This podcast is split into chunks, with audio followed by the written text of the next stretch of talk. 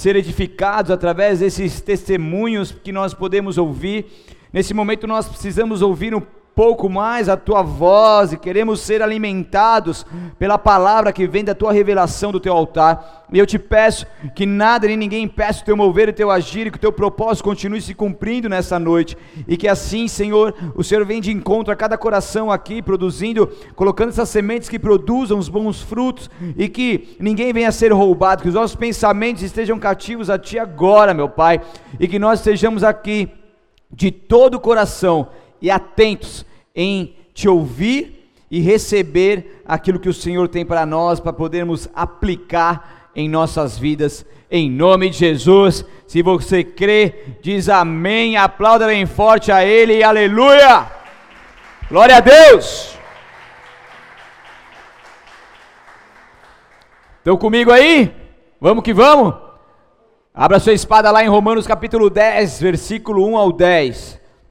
Já vamos para a palavra já.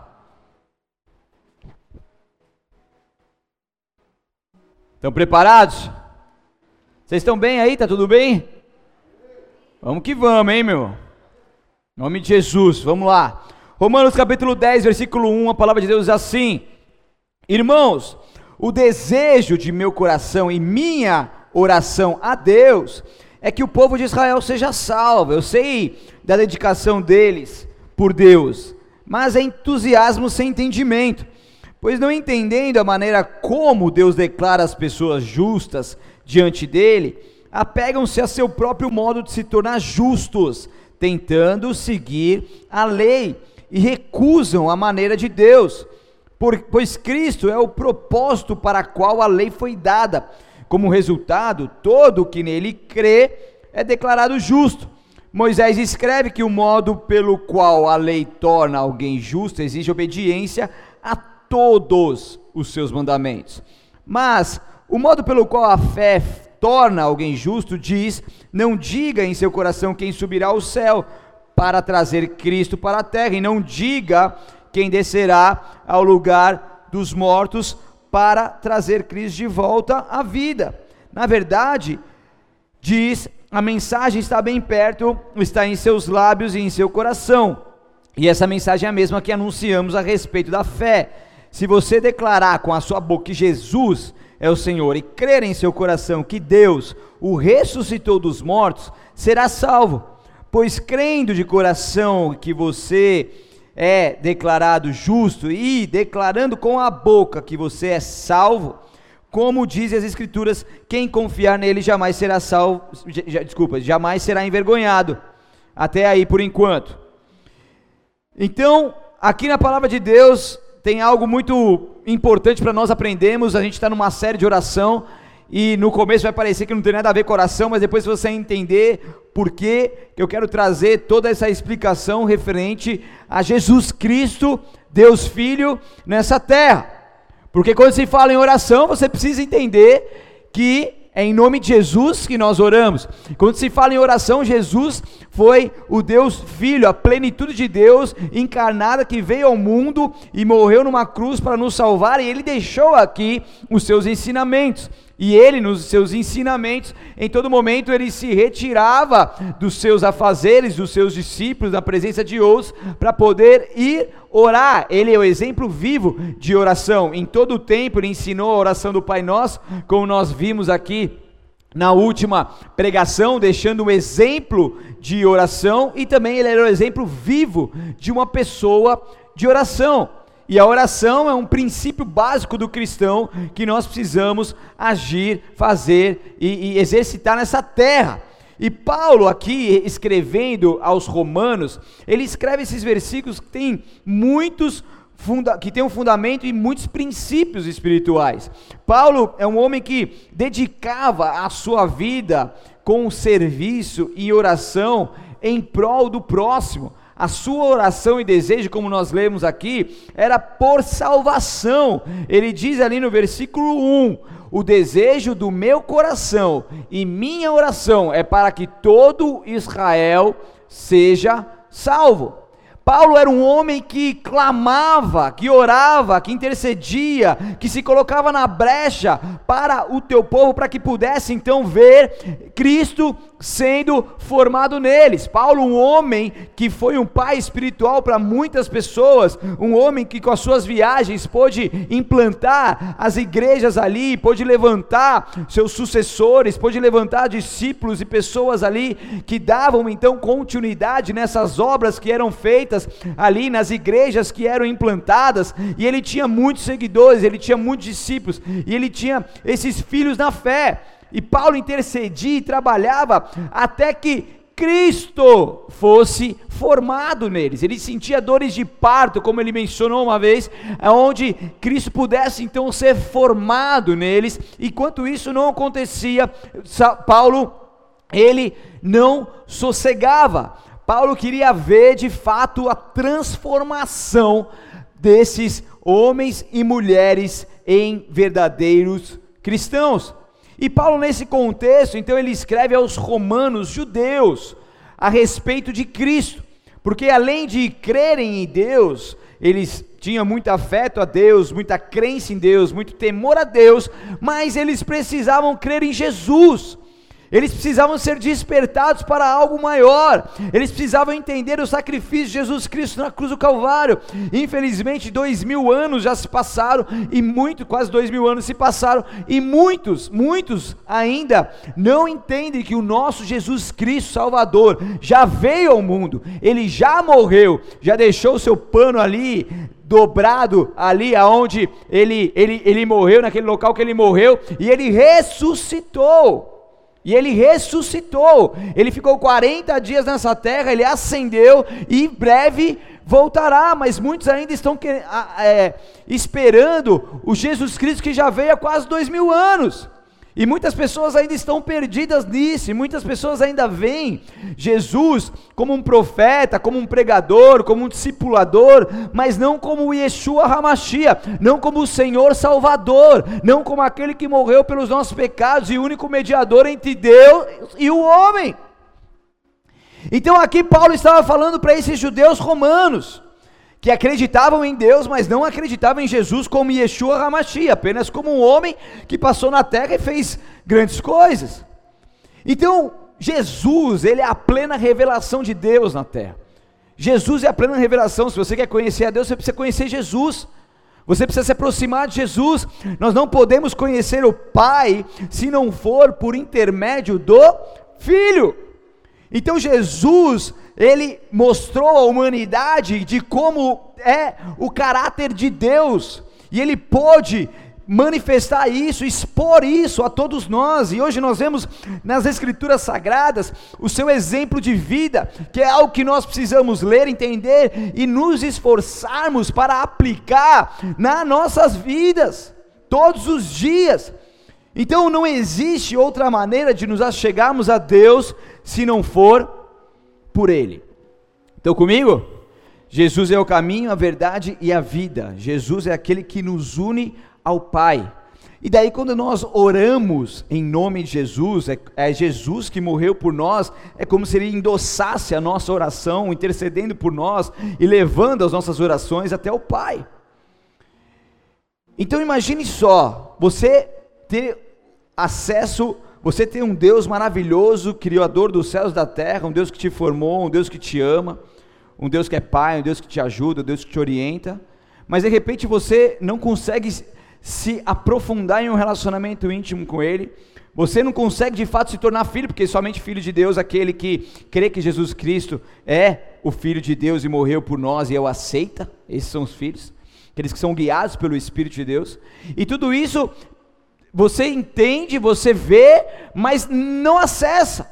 Quantas pessoas deixam de acessar tudo isso que nós temos por pela graça para todos nós, porque simplesmente ainda não entendemos e não vivemos com Jesus Cristo como nosso mediador, como nosso Salvador, como nosso Senhor, como aquele que morreu na cruz do Calvário por nós. E no verso 2, lá de Romanos 10, diz que sei, Paulo diz, sei da dedicação deles, dos romanos, por Deus, eu sei que eles são empenhados em buscar a Deus, eles são tementes a Deus, mas é entusiasmo sem entendimento, Paulo fala. Por quê? Porque Paulo estava falando que eles se dedicavam a Deus, mas ainda não tinham tido entendimento quanto ao sacrifício de Jesus na cruz do Calvário. Ele fazia, eles, eles cumpriam as suas leis, faziam seus rituais, buscavam a Deus, se dedicavam ao máximo a uma adoração a Deus, mas tudo isso eles ainda não tinham o entendimento do sacrifício de Jesus na cruz do Calvário. Então eles tinham entusiasmos, mas não tinham entendimento. Eram motivados, alegres, entusiasmados, porém sem o entendimento pelo qual eles faziam tudo isso. Então eles tinham gosto pela religião, mas esse deleite não era com entendimento, por conta da ignorância em quem estavam. E daí eu vou destrinchando aqui os versículos um a um e passo agora para o versículo 3 de Romanos 10, que diz que, pois, se você quiser ficar com a Bíblia aberta e me acompanhar, pode acompanhar.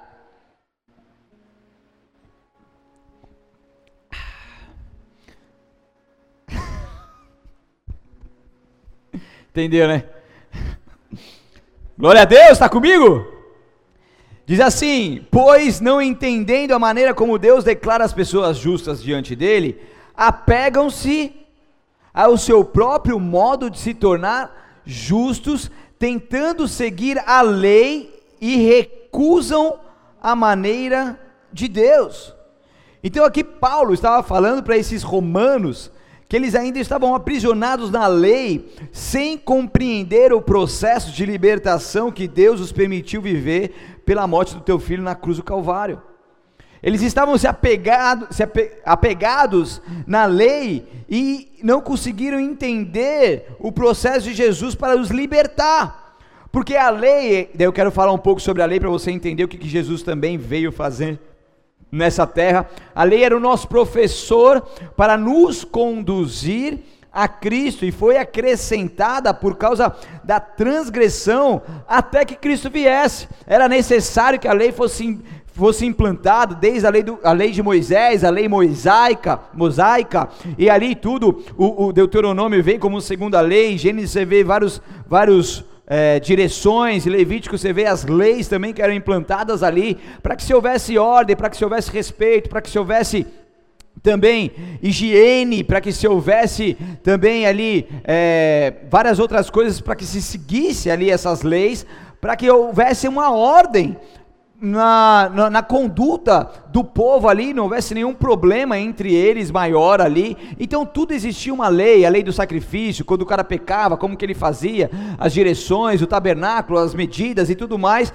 Tudo isso foi colocado naquela época para o povo, porque eles precisavam seguir. E daí essa lei então foi o professor, foi o professor para conduzir o povo a, até Cristo e ali foi acrescentada por causa da transgressão até que Cristo viesse. Então a lei encerra em Cristo que o cumpriu ao se entregar como um sacrifício da lei, do qual os sacrifícios eram as meras tipologias. Então, enquanto antes de Cristo era necessário o sacrifício de animais, o sacrifício de animais e sangue derramado no altar para para é, espiar o pecado da humanidade, o pecado das pessoas que pecavam ali, e o espiar no original significa encobrir. Então, quando antes de Cristo a pessoa pecava, pela lei, tinha que sacrificar os animais, colocar no altar, sacrificar, derramar o sangue, e esse sangue do animal que representa o sangue de Jesus futura, que representava o sangue de Jesus futuramente, ele então espiava, ele encobria os pecados daquela pessoa que pecava. Mas quando Cristo veio ao mundo, Ele é o sacrifício, Ele é o Cordeiro Pascal, que morreu por nós e derramou o teu sangue carmesim na cruz do Calvário. E a partir do momento que nós temos acesso a esse Jesus Cristo, e nós temos acesso automaticamente a esse sangue, esses sacrifícios não são mais necessários, porque Jesus foi o Cordeiro Imaculado de Deus que morreu por nós e derramou o teu sangue sobre todos nós. Então ali a gente entende que a lei, essa lei encerra em Cristo que a cumpriu ao se entregar. Então Cristo ele faz ali, ele é o sacrifício vivo. Cristo é o fim da lei de sacrifícios, das tipologias, dos rituais, da religião exterior, que eram apenas uma sombra do Messias e das realidades espirituais do Novo Testamento. Cristo é o fim da lei, é o fim da religião, porque Cristo em nenhum momento ele veio pregar uma religião. Cristo não era a favor da religião. Cristo combatia os fariseus, os saduceus e todos aqueles mestres da lei que estavam perdidos na lei, estavam perdidos na letra. Mas não tinham um relacionamento íntimo com Deus, não ouviam a palavra de Jesus, não, não recebiam as exortações que Jesus fazia para todos eles. Então Jesus, quando veio, ele veio para quebrar a religião. Vocês estão engessados em uma lei, em uma religião, e já perderam o entendimento como tudo aquilo que vocês estão fazendo.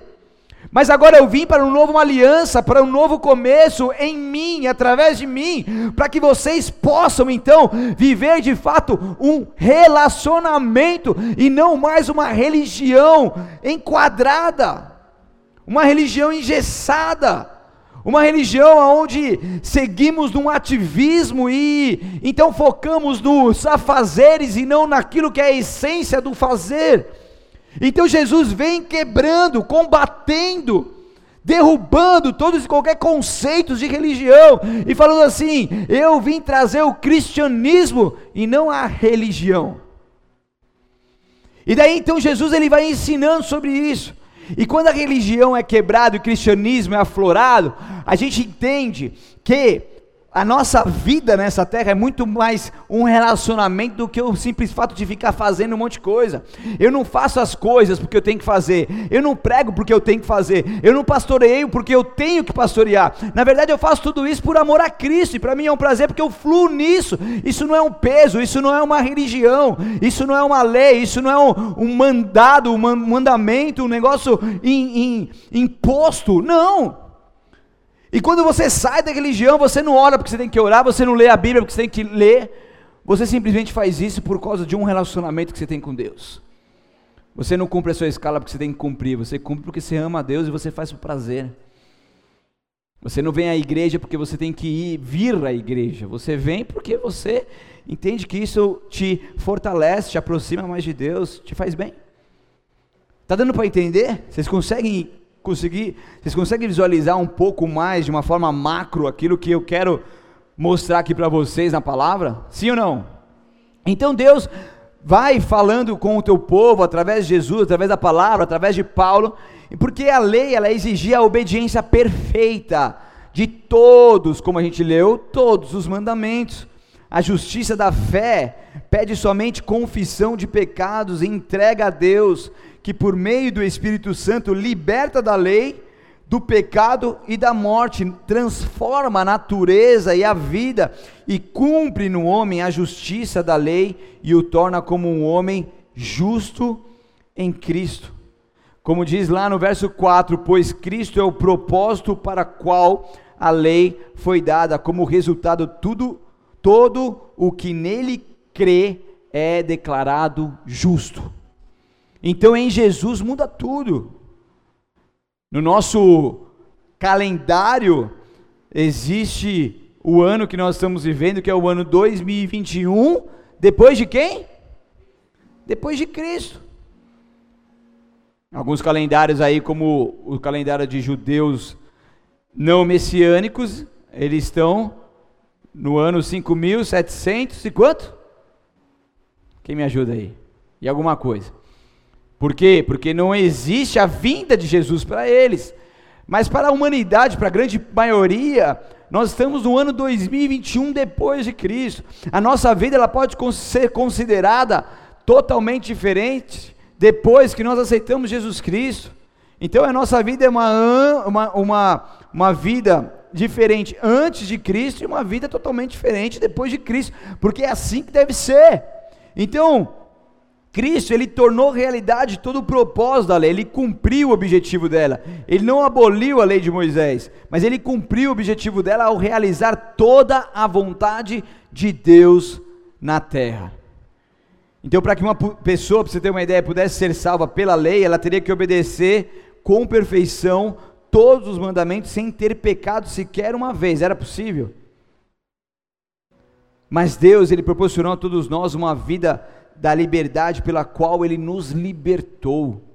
Ele nos deu livre acesso a Ele, a salvação por meio de Deus Filho Jesus Cristo, não um gracismo que é a graça banalizada, o favor imerecido e banalizado porque eu posso pecar, ah, mas Jesus, Ele me deu a graça mesmo, amanhã eu peço perdão e tudo mais. Isso é gracismo, isso é graça banalizada, isso não tem nada a ver com o relacionamento de Jesus, com aquilo que Ele pregou. Isso muitas pessoas têm distorcido e fala que Deus ama todos, Deus ama um pecador eu posso continuar com a minha vida pecaminosa. Isso entristece o coração de Deus. Deus Deus não vai deixar de te amar, mas você pode, através da sua atitude, agradá-lo ou não. Deus ele vai continuar te amando, mas a decisão é sua de querer agradá-lo ou não. Se você quiser não agradá-lo, daí é o problema de cada um. Porque muitas pessoas distorcem a palavra de Deus para querer é, é, moldá-la no seu mundanismo, nos seus afazeres pecaminosos, mas não, a palavra de Deus não se molda aos padrões mundanos.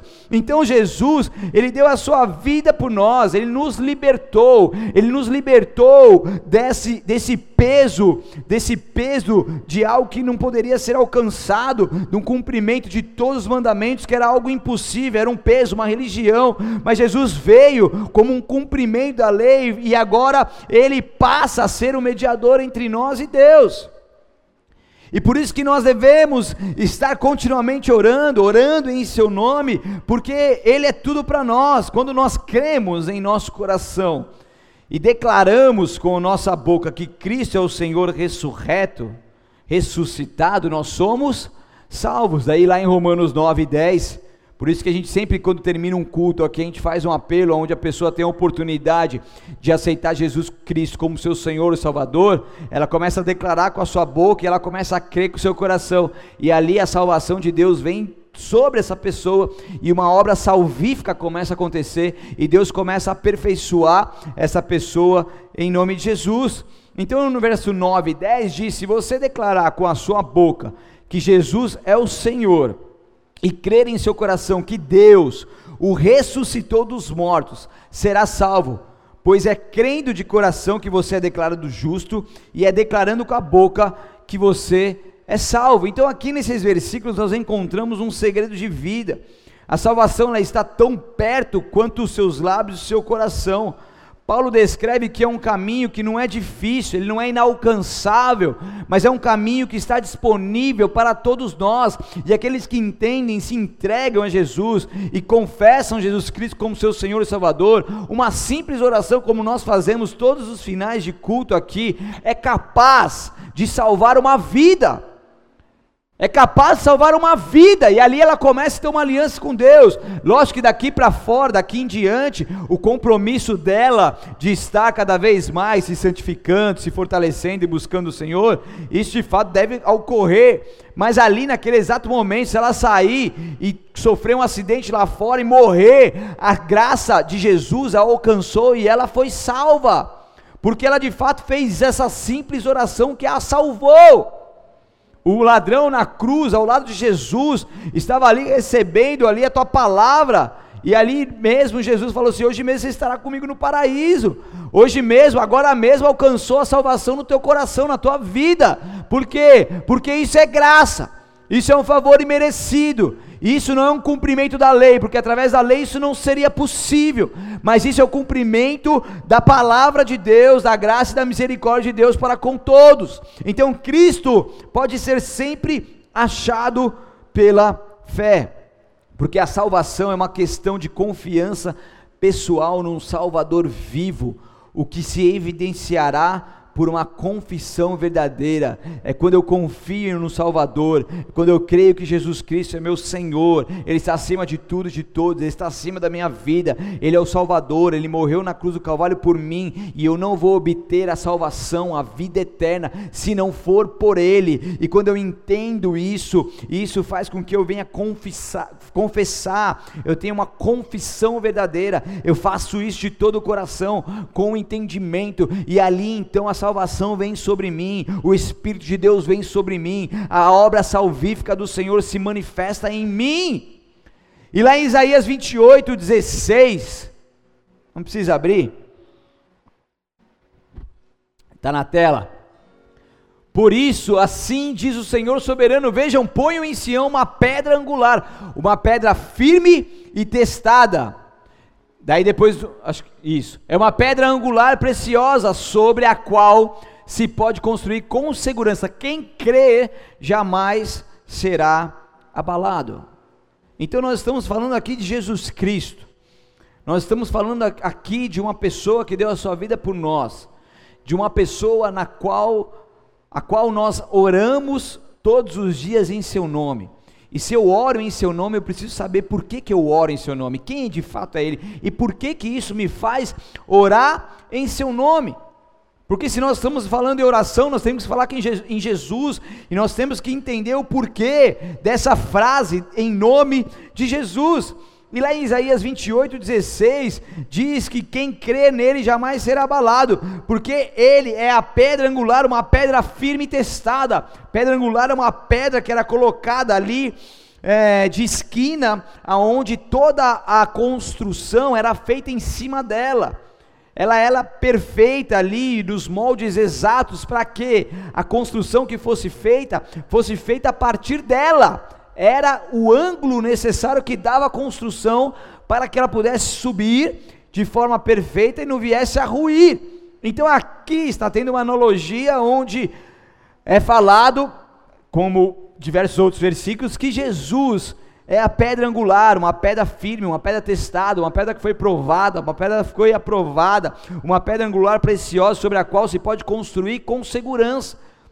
Então, quer ter uma vida segura, uma vida de confiança, uma vida de esperança, uma vida de paz? Constrói a sua vida em Jesus Cristo, na pedra angular, porque ali você jamais será abalado, porque o seu alicerce passa a ser o próprio Jesus. E ali pode vir torrentes, pode vir tempestades, pode vir dias maus, nada vai te tirar do foco, por quê? Porque você está sendo sustentado pelo inabalável, você está firmado num alicerce inabalável, e quando nós estamos firmados em Jesus, tudo aquilo que vier contra nós, nós não nos abalamos, porque nós não dependemos daquilo que o mundo fala, rege, aquilo que vem do mundo exterior, porque nós estamos fincados em Jesus. Jesus, o inabalável. Então, os que creem em Jesus de todo o coração e com o entendimento, também se orgulharão de confessá-lo. Eu confesso Jesus Cristo, eu exponho para o mundo afora que Jesus Cristo é meu Senhor e Salvador. Eu tenho prazer na lei do Senhor, eu não me envergonho do Evangelho. Então eu tenho orgulho de confessar, eu tenho orgulho de dizer que eu sou um cristão, que eu sou filho de Deus, que eu fui alcançado por essa graça, que eu fui alcançado por essa misericórdia, que eu andava perdido, mas o Senhor me resgatou. Eu tenho orgulho de dizer que Ele, o Espírito de Deus, se move em mim. Nós precisamos de Jesus como Senhor e Salvador com entendimento. Entender de fato quem é Jesus e por que que nós o temos como Senhor e Salvador. Porque quando nós vivemos dessa forma, nós oramos com convicção em teu nome. Dá para entender a diferença? Vocês conseguiram entender de onde que isso veio e aonde isso está chegando, para que você possa sair nessa noite e a partir de agora, cada vez mais, com entendimento, orar em nome de Jesus. E nós oramos em seu nome porque é Ele que recebeu o direito e a glória de estar ao lado do Pai intercedendo por nós. Em 1 Timóteo 2, 5 e 6 diz: Pois há um só mediador entre Deus e a humanidade. Há quantos mediadores? Quantos? Tem certeza? Um só. Algum santo pode te levar até Deus, sim ou não? Alguém pode te levar até Deus, algum homem, alguma coisa, algum ser celestial pode te levar até Deus, sim ou não? Aqui na Bíblia Sagrada diz: Pois há um só Deus, um só Deus e um só mediador com M maiúsculo entre Deus e a humanidade. Eu tenho um Deus, eu tenho um mediador, acabou. Na Índia tem mais de 330 milhões de deuses. Tudo é Deus. Mas aqui na Bíblia Sagrada fala assim, ó, há um só Deus e há um só mediador entre Deus e a humanidade, o homem Cristo Jesus. Ele deu a sua vida para comprar a liberdade de todos. Essa é a mensagem que foi entregue ao mundo no momento oportuno. Então aqui está falando, enfatizando e deixando muito bem claro que Jesus Cristo, o homem Cristo Jesus, deu a sua vida para comprar a nossa liberdade. Somente Ele é o mediador entre, entre nós e Deus. Daí lá em João 14, 13, 14, diz assim: Está na tela aí para vocês. Vocês podem pedir qualquer coisa em meu nome, e eu farei para que o Filho glorifique o Pai. Sim, peçam qualquer coisa. Em que nome? Em meu nome. E eu o farei. Então, quando você finaliza as suas orações dizendo em nome de Jesus, você está afirmando que não está na presença de Deus por seus próprios méritos. Você não está ali por qualquer outro mediador que possa existir na face da terra, mas que não é um mediador com E maiúsculo. Você não está ali porque pela sua própria santidade, pela sua própria justiça, pela sua própria força, mas você está ali porque Jesus morreu por você, ressuscitou por você e intercede ao lado de Deus por você. É por isso que está ali. É por isso que você pode orar, é por isso que você tem acesso a Deus, ao Todo-Poderoso, você tem acesso a esse poder do Espírito Santo, é por isso, é por causa dele, é por ele, é para ele, é por ele. Então não dá para a gente falar de oração se a gente não entender o significado dessa pequena frase em nome de Jesus. Não dá para a gente falar de oração e não entender que Jesus morreu por nós, ressuscitou por nós e intercede ao lado de Deus por nós. E lá em Romanos capítulo 10, versículo 11 agora, se puder abrir, 11 ao 13. Chegando para os finalmente aqui. Romanos capítulo 10, versículo 11. Diz assim a palavra de Deus: Como diz as Escrituras, quem confiar nele jamais será envergonhado. Nesse sentido, não há diferença entre judeus e gentios, uma vez que ambos têm o mesmo Senhor, que abençoa generosamente todos, todos que o invocam. Pois todo aquele que invocar o nome do Senhor será salvo. E aqui quando você vê essa palavra, essa frase, todo aquele, isso mostra que o caminho da salvação está ao alcance de todos. Nesse contexto de Romanos, aos judeus e aos gentios. Ali Paulo estava expandindo a palavra e o reino de Deus e mostrando que ele é acessível a todas as pessoas. Você ama Deus, você se dedica a Deus, você gosta de Deus, você adora Deus, mas se não tiver o um mediador, você não tem acesso à salvação em Deus. Você não tem acesso a esse a esse trono da graça, a esse poder de Deus. Em Joel 2, 31, 32 diz que o sol se escurecerá, a lua se tornará vermelha como sangue, antes que chegue o grande e terrível dia do Senhor, o dia da sua volta. Mas todo aquele que invocar o nome do Senhor será salvo. Pois alguns no monte Sião em Jerusalém escaparão como o Senhor prometeu, estarão entre os sobreviventes que o Senhor o chamou. Haverão dias difíceis, haverá muito avanço de um sistema maligno que tem sido implantado no mundo todo, e vocês sabem um pouco do que está acontecendo. O mundo que nós estamos vivendo hoje é um mundo diferente de um ano atrás.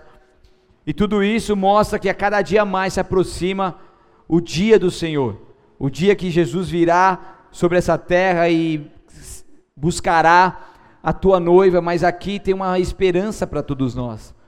Porque todos aqueles que invocarem o nome do Senhor, esses serão salvos. Esses não sofrerão a morte eterna. Esses, esses não se perderão no meio do caminho. Esses não serão partes de um sistema corrupto e maligno, mas eles estarão com o Senhor por toda a eternidade. E aqui então mostra algo que é acessível a todos nós. Nós precisamos invocar o nome do Senhor. Nós precisamos buscar Jesus Cristo, o nosso Salvador, porque Ele é o sumo sacerdote que entrou no céu. Jesus filho de Deus. Hebreus 4,16 diz assim: aproximemo-nos com toda a confiança no trono da graça, aonde receberemos misericórdia e encontraremos graça para nos ajudar quando for preciso. Como que eu me aproximo com toda a confiança do trono da graça? Aonde eu vou receber misericórdia e encontrar graça para nos ajudar no que for preciso. Como? Orando em nome de Jesus. Eu faço isso com confiança. Daí eu tomo uma atitude que me leva a romper e além. E agora então que nós declaramos com a nossa boca que Jesus é o Senhor e cremos em nosso coração que Deus o ressuscitou dos mortos, nós somos salvos. Entre então com confiança ao trono da graça, tenha intimidade com Ele e ore em nome dEle, em nome de Jesus. Homens plenos são incendiados pelo desejo de mais fé, mais oração, mais zelo e mais consagração. Como que está o seu nível de busca, seu nível de oração? Como que está a sua vontade em orar, a sua vontade de romper em fé, a sua vontade de se aproximar de Jesus, a sua vontade de entender a palavra de Deus e aplicar na sua vida e crescer com Ele? Como que está esse seu nível? Mais oração é igual mais autoridade, mais poder e mais intimidade com Deus. Mais oração, mais autoridade, mais poder e mais intimidade com Deus. É isso que Deus tem para você, é isso que Deus tem para nós, em nome de Jesus. Feche seus olhos, abaixe sua cabeça.